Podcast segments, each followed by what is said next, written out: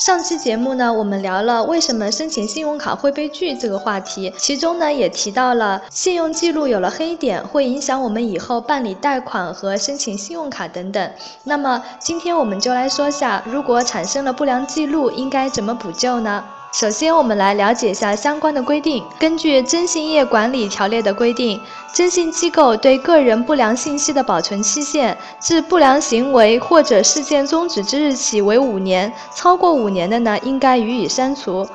另外，央行个人征信系统对于信用卡不良记录的登记时间是两年。所以，如果是贷款发生逾期，需要还清贷款的欠款，五年之后不良记录可以消除。如果信用卡产生逾期记录，我们需要第一时间补上欠款和逾期的相关费用，然后继续使用这张信用卡两年。这样呢，良好的还款记录就会覆盖之前不好的记录。一旦超过两年，之前的不良记录就会被覆盖掉。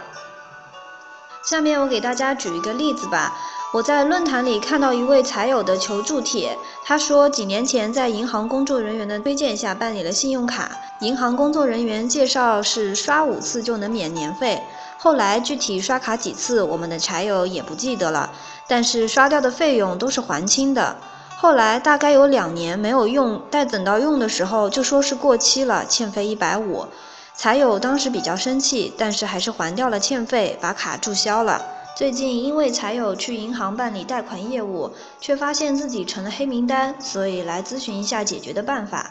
小编在这儿建议他呢，是可以打电话给原办卡银行进行咨询投诉。信用卡有逾期欠款，为什么没有及时通知呢？销卡的时候有信用黑点，为什么不告知用户呢？一般银行会同意恢复原来的信用卡，然后再连续使用两年就可以消除黑点了。最后呢，我们还有几点温馨提示。第一呢，如果信用卡不用了，一定要及时注销卡片，因为信用卡即使不用，银行还是会收取年费。很多不良记录呢，都是因为银行扣除年费以后，用户没有及时还款产生的，并且呢，银行还会对欠款收取万分之五的日利息。